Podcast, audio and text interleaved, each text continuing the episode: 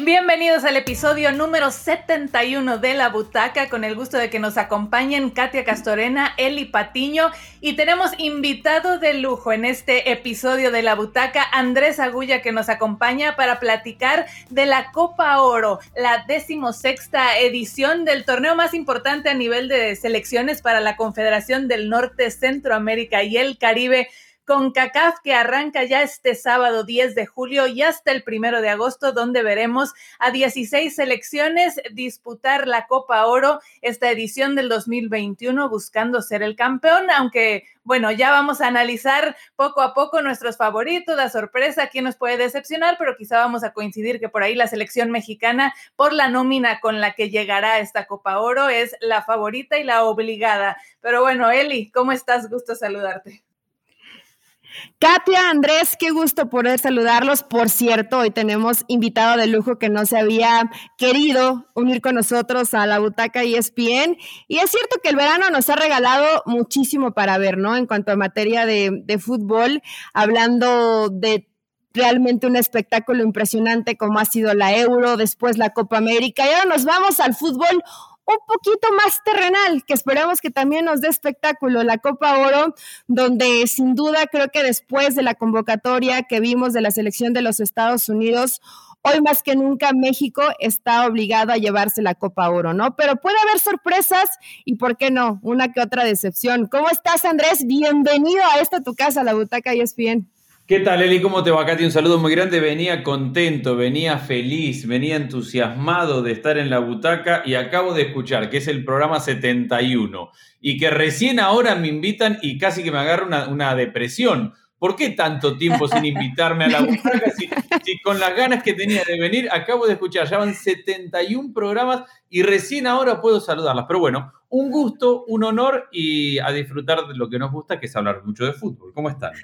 Sin duda, hablar mucho de fútbol. Es que Andrés es equipo de lujo, entonces hemos sacado aquí la alfombra roja para recibirte en este episodio de La Butaca, que sé que has tenido que trasladarte de Miami Orlando siguiendo la actividad, porque por primera vez en esta edición de la Copa Oro hubo una ronda preliminar donde estaban aún por decidirse tres boletos restantes para la fase de grupos de Copa Oro, que ya Guadalupe, Haití, Trinidad y Tobago han sido las selecciones que han eh, ganado esos tres boletos para completar entonces los 16 participantes en esta edición de la Copa Oro. Andrés, por penales, ¿no? Paramos, platícanos un poquito cómo viviste esta ronda preliminar, esta nueva instancia que, que buscó con CACAF para que hubiera un poquito más de emoción previo a ya el arranque de la fase de grupos de la Copa Oro y que, bueno, algunos, sobre todo José del Valle, un saludo, que sí hubo emoción, pero sufrimiento.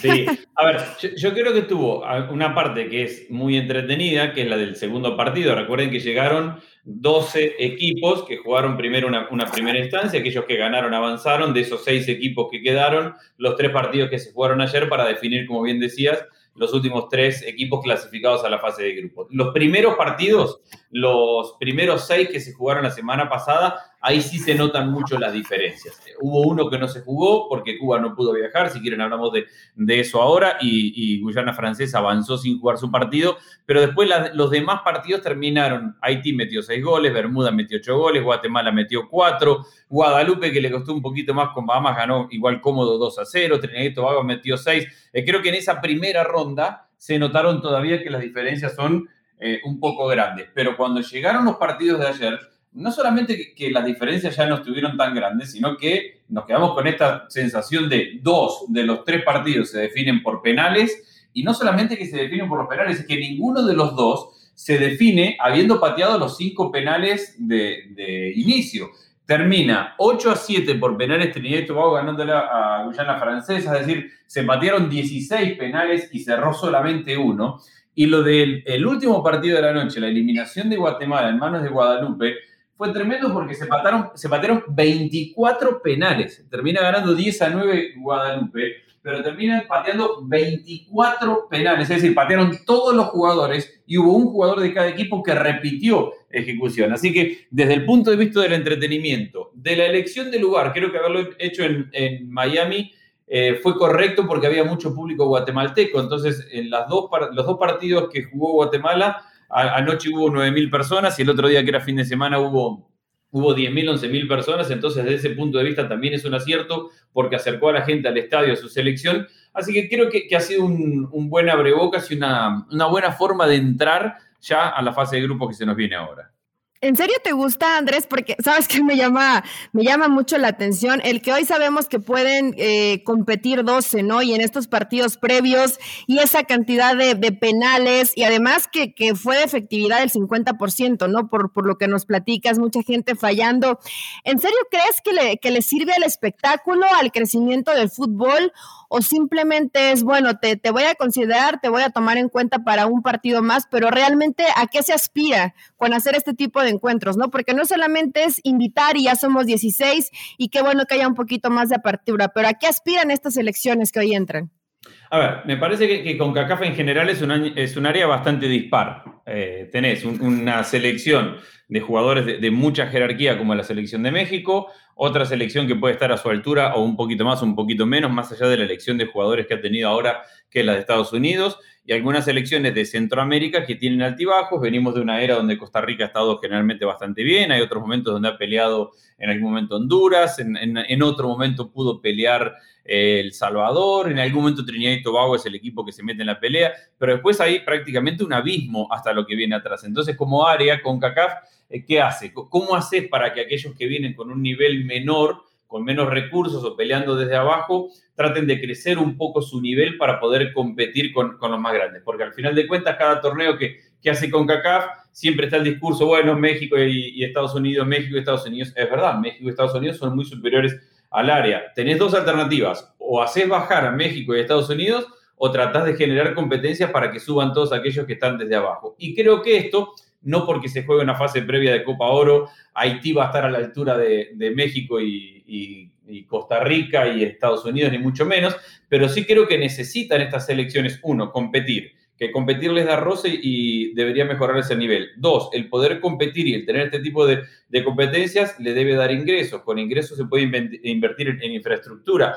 Al final de cuentas, el objetivo de CONCACAF tiene que ser tratar de generar un, área un poquito más pareja. Y repito, ahí tenés dos opciones o bajás a los que están arriba o subís a los que están abajo. Y me parece que de esta forma, con una eliminación previa, no exponés a México, a Estados Unidos a que se bajen todo el tiempo, a que tengan que jugar contra rivales que están muy por debajo, sino que los haces enfrentarse entre ellos, roce de, equipos de, medianamente el, mismo nivel, rumbo a la fase de grupos, eh, y vas cumpliendo con eso, de, darles partidos, de darles recursos, de darles tiempo, porque si no, no, hay otra solución. Si no, simplemente tendremos que cada vez que se juegue un torneo de Copa Oro decir, listo, que jueguen la final México-Estados Unidos, a lo mejor Costa Rica, a lo mejor un día Honduras y, todo lo demás que no compitan. Entonces, creo que la función de CONCACAF como, como asociación es clara y creo que sí la cumplen con, este formato. Después, claro, hay diferencias. Bermuda le metió 8 a Barbados. Eh, Haití le metió 6 a San Vicente y Granadina. Hay, hay muchas diferencias. Pero repito, yo prefiero que traten de igualar, equiparar esas diferencias, dándole partidos a los que tienen menos para que crezcan un poquito y no bajando a los que están muy, muy por encima.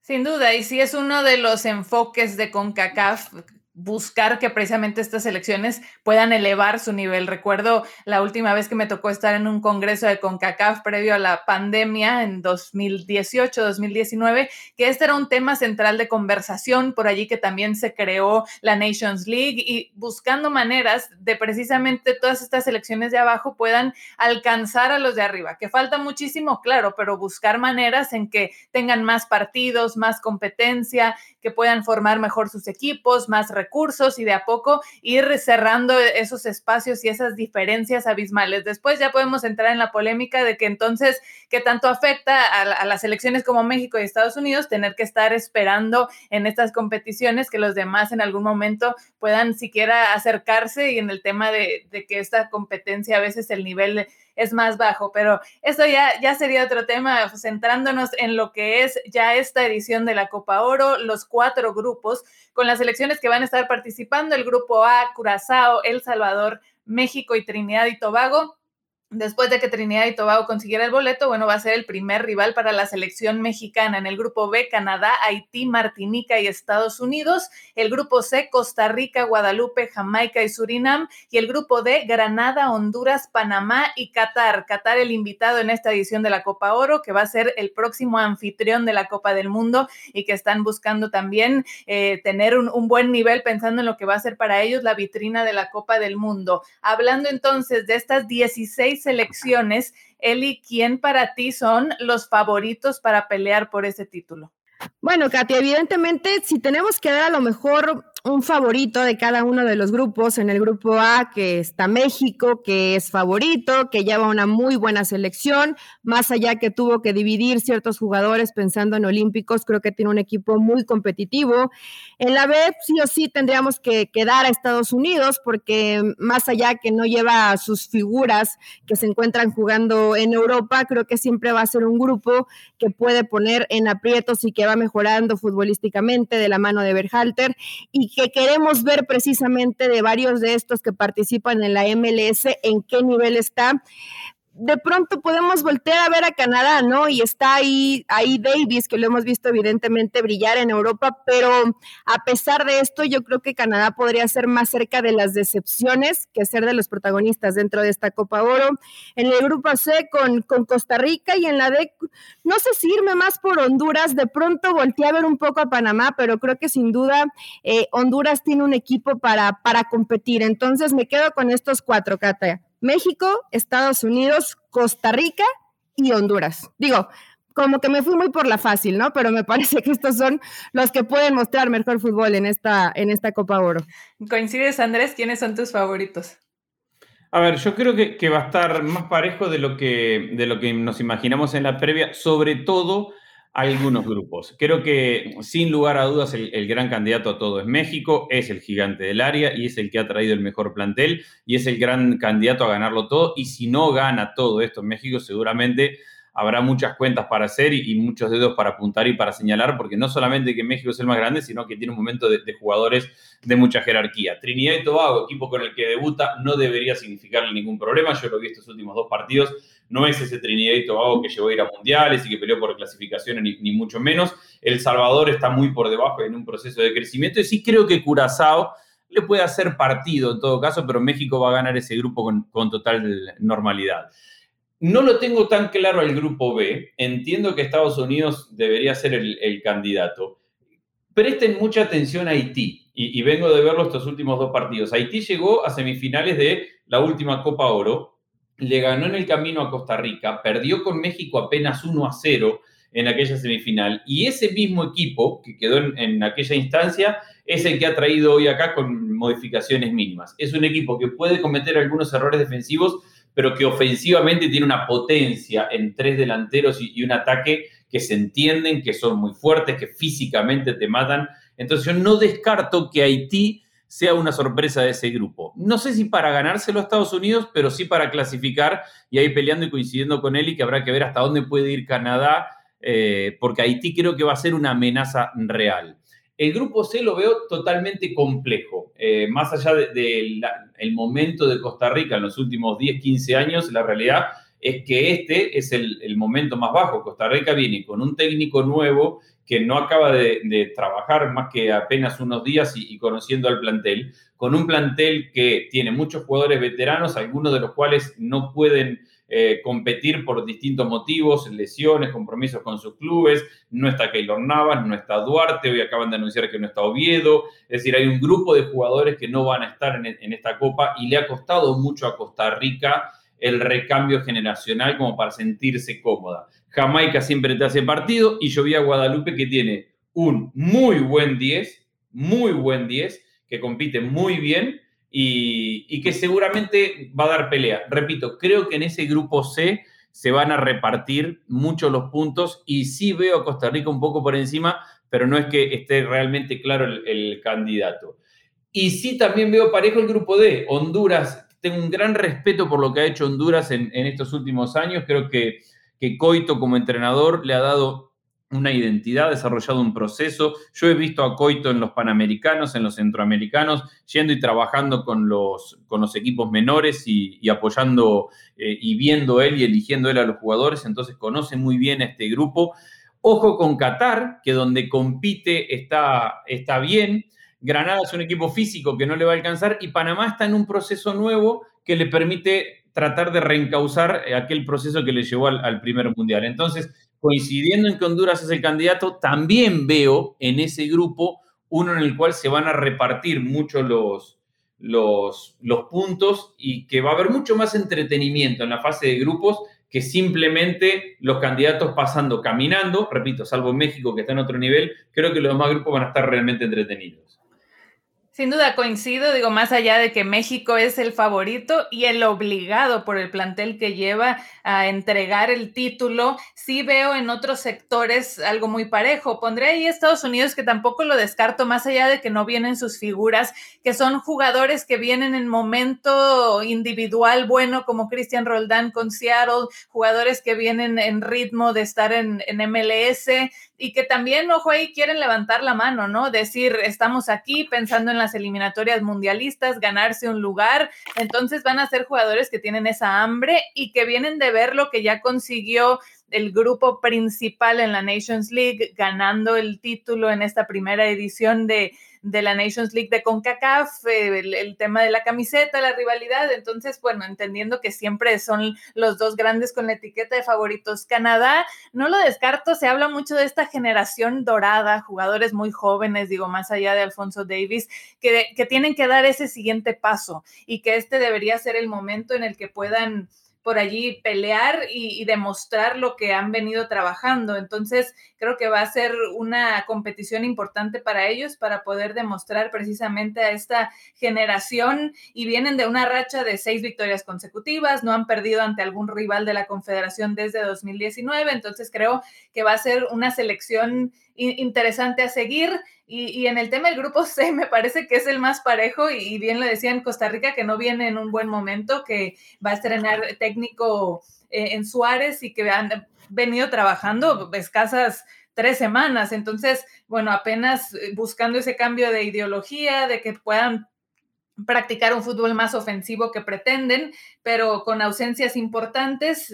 Eh, después, no sé si pondría, me estoy adelantando a Costa Rica como una de las decepciones por el tema de que van 11 partidos sin victoria para Costa Rica. Entonces vienen en esa racha complicada que buscarán sacudirse y en un grupo donde Guadalupe viene inspirado después de lo que mostró en la fase preliminar, que ya tuvo una sorpresa cuando debutó en el torneo, eh, que Jamaica en las últimas tres ediciones de Copa Oro ha llegado a la instancia de semifinales, por lo menos dos de ellas en 2015-2017 llegaron a las, hasta la final. Entonces, eh, estos jugadores también que han venido mostrando ese crecimiento, que vienen con una base de siete jugadores que militan también en MLS, incluido el arquero Andre Blake del Philadelphia Union, que fue el mejor guardameta de Major League Soccer en 2020, y, y hasta Surinam, que creo que también va a dar eh, pelea que, que, lo demostró también en la Nations League, que le dio el boleto en la actual Copa Oro al ser líder de, del grupo de esa Liga B,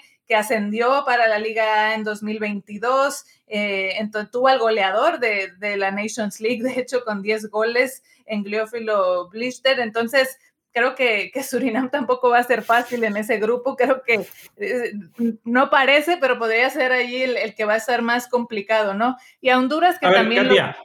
entonces podemos coincidir con que más allá del, Hay dos discusiones. Una que es el nivel general que tiene el área y que tiene el torneo. Y otro lo entretenido que va a estar, porque al final de cuentas empezamos a nombrar virtudes de, candidatos y, todos coincidimos en, en repartirlas. Y vemos que esta fase de grupos, repito, son dos discusiones. Una es analizar el nivel comparando con lo que estamos viendo con la Euro o con la Copa América. Y otro es el nivel que tienen y la competencia que van a tener para avanzar a la siguiente instancia. Y en eso de la, de la competencia en cada uno de los grupos, creo que va a ser bastante entretenido, que no van a ser grupos donde vamos a ver muchos partidos simplemente de trámite y equipos que van a pasar caminando a la siguiente instancia. Creo que va a estar peleada la clasificación.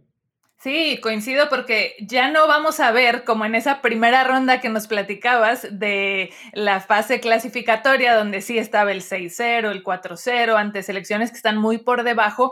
Ya estamos hablando de que las selecciones que están aquí han, han demostrado un poco más y que hoy ya no podemos tampoco decir de que ah, en México debe ganar 5-0 a su rival, porque lo hemos visto en las ediciones pasadas, como ese partido contra Haití, contra el mismo Jamaica, donde eh, el 1 0, donde se les ha complicado, donde ya no va a ser tan sencillo y sí nos van a entregar partidos entretenidos. Yo no sé, creo que aquí yo no voy a coincidir con, ustedes, honestamente. Digo, más allá de que a lo mejor tendría, eh, honestamente, llevarme esa tarea de profundizar, ver cada una de las debilidades. Creo que las elecciones que terminan por, por no defender bien, por llegar a este tipo de escenarios, porque ya te sientes en una competencia real, de pronto todo este tipo de factores sí te terminan pesando, ¿no? Y por eso siempre tenemos a lo mejor a los candidatos favoritos y uno que otro que puede ser sorpresa. Me agrada el tema de que la CONCACAF incluya más equipos, creo que esto hace que compitas contra los mejores de la zona, siempre te va a hacer ver hacia arriba, siempre te va a hacer mejorar, pero tanto como pensar, al menos eh, así lo veo, digo, ojalá y me callen y, y, sean la sorpresa y terminen a lo mejor metiendo el humo en susto a lo que terminan siendo favoritos en el papel o en la historia de lo que ha sido dentro de la sola, ¿no? Pero Surinam o el mismo Guadalupe, hasta inclusive Haití, ¿no? Que pueden ser equipos que ofensivamente te ofrezcan, pero que también sabemos que tiene que haber ese equilibrio de me defiendo bien, de cuando tenga que cerrar los partidos, los voy a cerrar, de de pronto meterle un poco de, colmillo, de, de, cómo se va trabajando el encuentro en los últimos minutos. Y yo creo que todas estas selecciones de las que hemos hablado que nos pueden entretener, ojo, al final pues sí termina pesando la calidad, la experiencia y otro tipo de cosas. Entonces, yo sí veo a ciertos equipos demasiado disparejos en el nivel top que tenemos dentro de, la CONCACAF, ¿no? Pero bueno, va a ser lindo llevarnos gratas sorpresas y que digamos, a ver este jugador, a ver, hay que voltear a verlo, dónde juega, por qué está acá.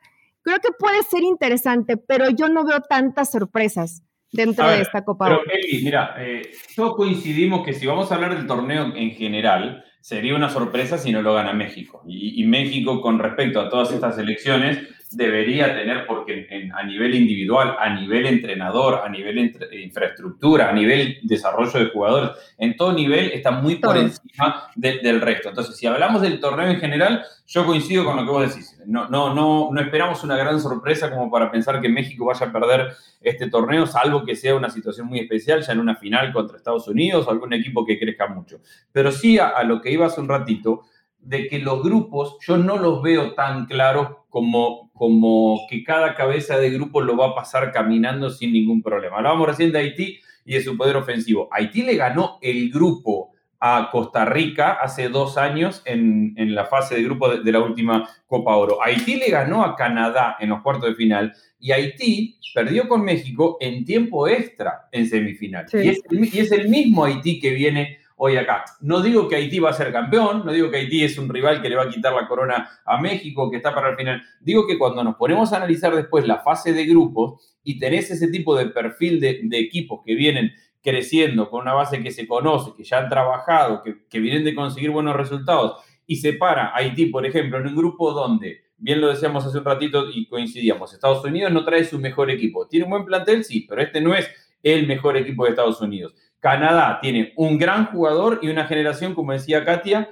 que tiene que dar un salto de calidad y que tiene que probarse. Pero Canadá está probado como tal, no, no está probado como tal.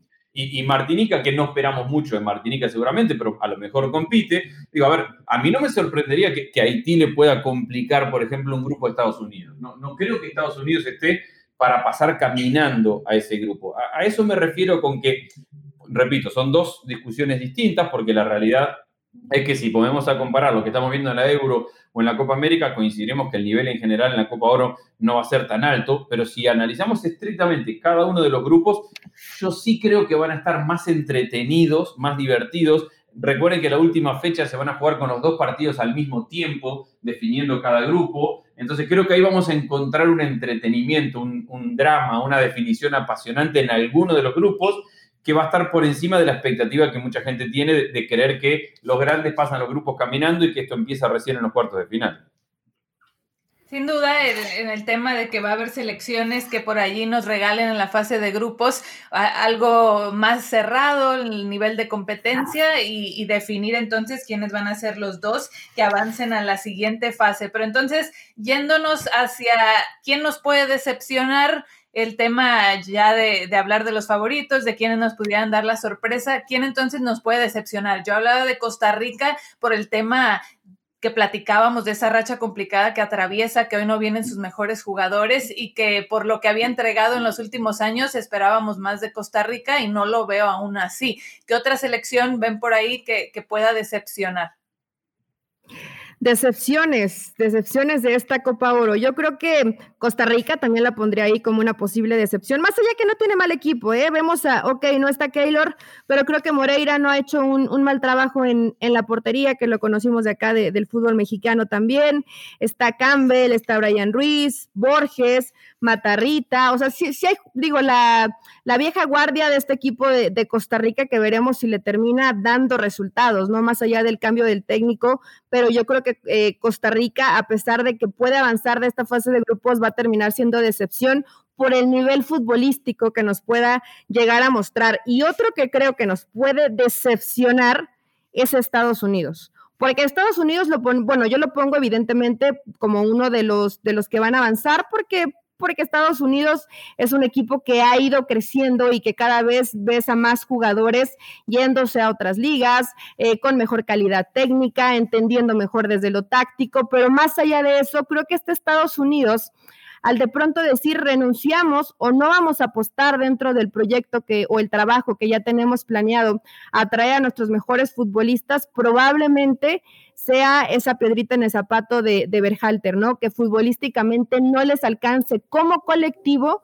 para realmente llegar pues a una final, porque yo creo que si la final no es México-Estados Unidos, tanto para México como para Estados Unidos terminaría siendo un fracaso por el crecimiento que tienen dentro de su fútbol, ¿no? Entonces, para mí, los dos que pueden llegar a ser eh, los que decepcionen dentro de esta Copa Oro es Costa Rica y Estados Unidos.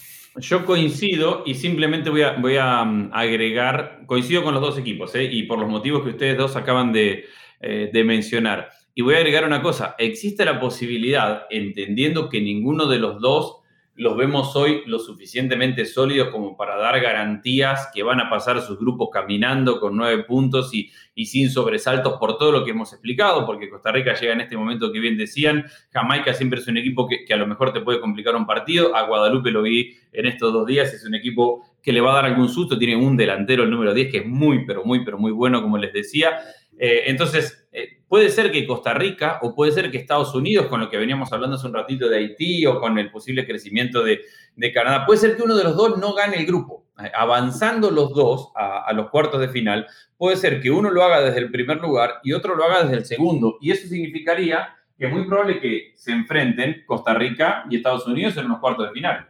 Y, y si Costa Rica y Estados Unidos se enfrentan en los cuartos de final, que para eso solo se requiere que uno sea primero y el otro segundo en la clasificación, ahí estaríamos encontrando automáticamente una decepción, porque cualquiera de los dos que quede eliminado en, esas condiciones en cuartos de final sería la gran decepción del torneo. Y si el que pierde en esos cuartos de final, supongamos Estados Unidos, viene de ser segundo en su grupo y Costa Rica gana el, grupo de Costa Rica, y Estados Unidos no puede ganar su grupo y se queda eliminado en cuartos de final, es, es un desastre. Y lo mismo pasaría al revés. Si, si Costa Rica no gana su grupo y va a los cuartos de final y queda eliminado, es decir, es que vas a pasar por esta Copa Oro habiendo ganado uno, a lo mejor dos partidos en realidad, y quedando eliminado muy, muy, muy rápido, muy cómodo. Entonces yo sí coincido con todo lo que decían ustedes en, en cuanto al análisis de, de, los por qué y el momento y cómo llega cada uno de los equipos.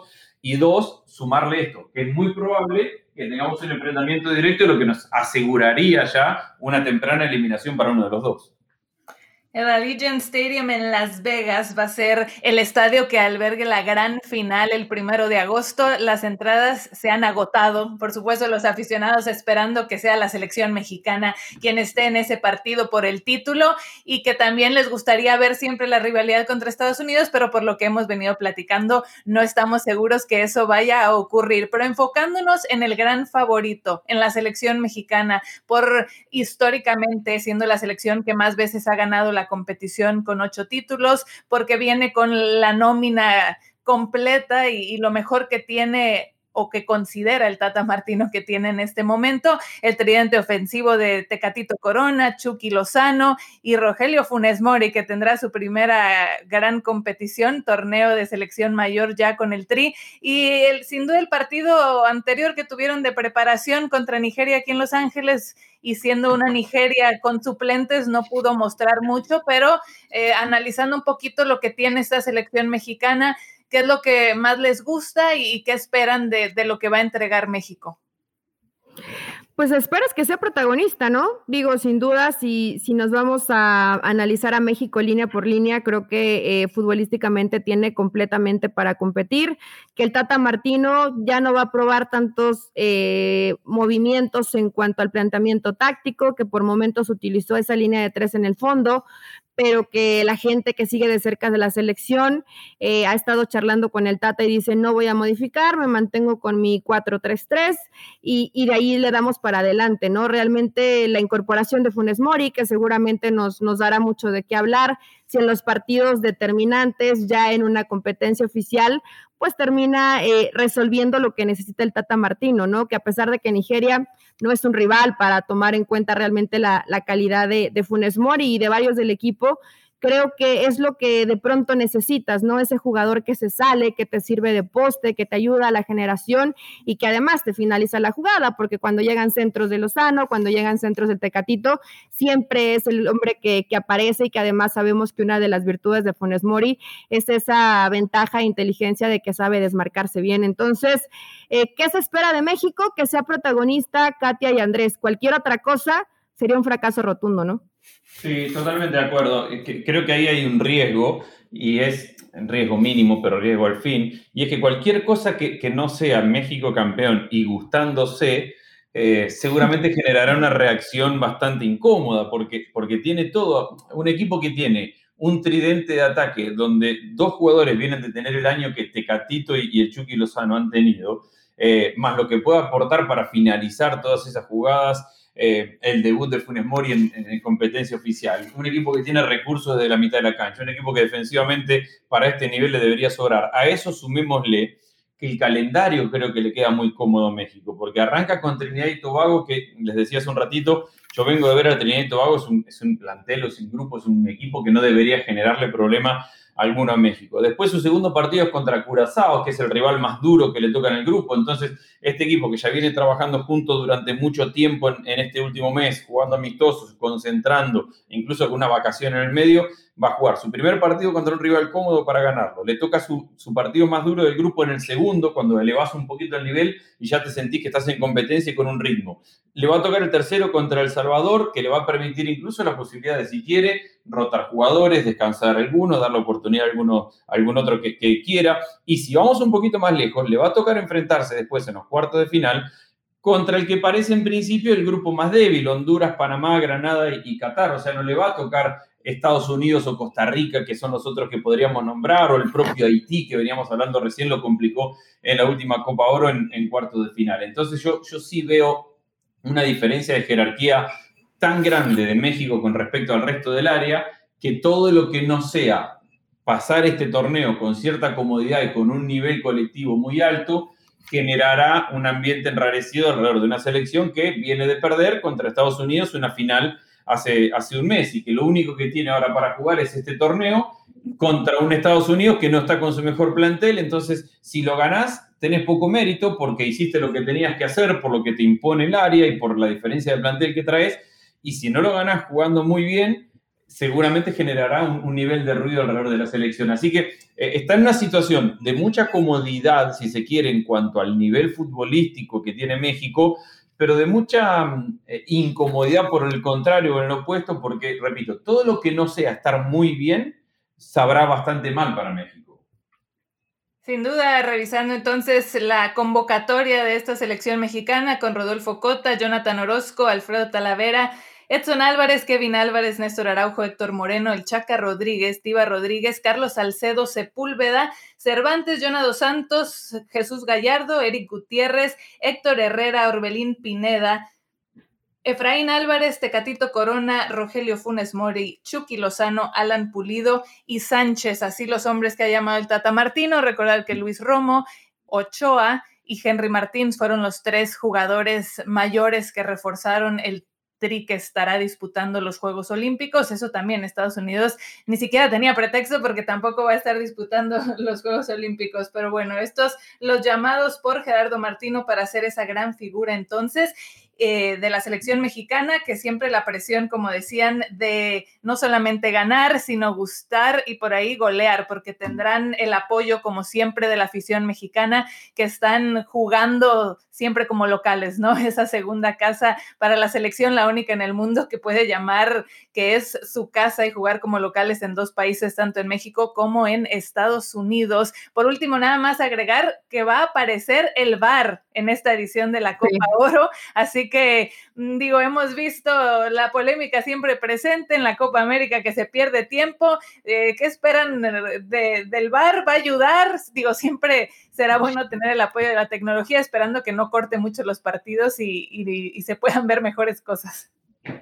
Que los árbitros estén preparados, ¿no? Simplemente, siempre la tecnología para mí va a ayudar eh, cuando sepan implementarle bien, cuando sepan usarlo, cuando no se pierda tanto tiempo eh, y que también el árbitro tenga la, capacidad, ¿no? Y que lo hemos visto en Copa ahora de esta es mi decisión y punto, y, no, se, y no se modifica. Entonces, eh, también es una buena prueba en cuanto a la tecnología.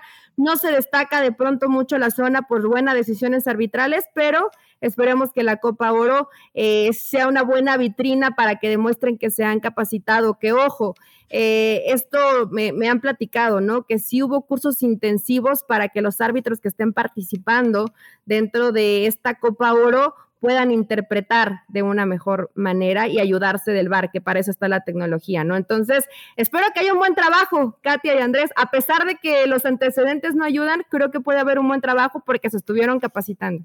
Yo simplemente sumo, habiendo visto eh, la serie de partidos clasificatorios al, octagonal de, de la eliminatoria mundialista, no hay forma de hacerlo peor porque el, nivel de arbitraje en, aquellos partidos fue tan, pero tan, pero tan pobre y tan mediocre en, algunas situaciones que, que, son interpretables, como en las faltas, y en otras que no requieren interpretación, como en la posición adelantada, donde hay una regla que es muy clara, y se cometieron tantos errores tan graves en, en aquella fase de clasificación al, al octogonal que no hay manera que el VAR nos lo haga peor. ¿Que vamos a coincidir con todo? No.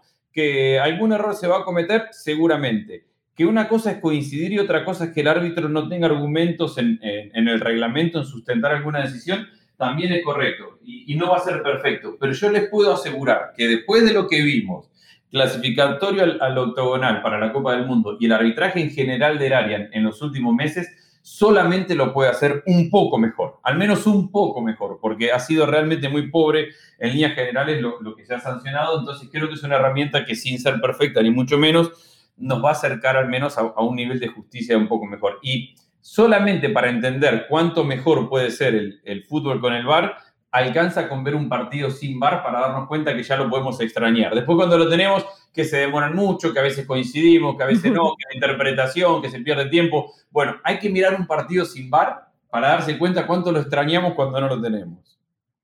Y sí que lo extrañamos, nos pasó el sábado en el Coliseo sin bar, que era un juego amistoso y ya no podíamos saber si Funes Mori estaba adelantado o no estaba adelantado allí en las repeticiones y mira que extrañamos el bar. Sin duda, para mejorar simplemente se espera que esto vaya creciendo y que sea una buena edición de la Copa Oro con estas selecciones que ya analizamos que pueden dar una sorpresa y entregar mejor nivel, sobre todo en la fase de grupos y en adelante. Ha sido un gusto poder compartir con ustedes, tener a Andrés. Una pregunta final, una pregunta final.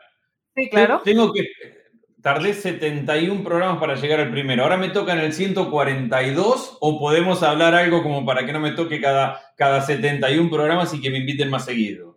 No, lo tenemos que recorrer sin duda para que puedas esta, estar aquí más esta, es, esta es tu casa, Andrés. Puedes regresar cuando quieras. Es más, no me van a mandar el 142. Cuando, cuando sea campeón México de la Copa Oro, si quieres unirte a un podcast, platicamos de lo que en el presupuesto tendría que suceder a ver si no resulta otro fracaso, ¿no? Por cierto, saludos a, saludos a Pili, que se, fue de vacaciones y huyó él y nos dejó para no pagar la apuesta, porque nosotras dijimos ah, Italia, ella dijo Bélgica, y bueno, Italia hoy está en la final, pero esa es otra historia. ya esperaremos a, a que regrese Pili para cobrarle esa apuesta. Y gracias a ustedes por acompañarnos, por escucharnos. Esto fue La Butaca, Andrés, Eli, un gusto, y esperemos que la Copa Oro nos entregue buenos partidos. Hasta la próxima.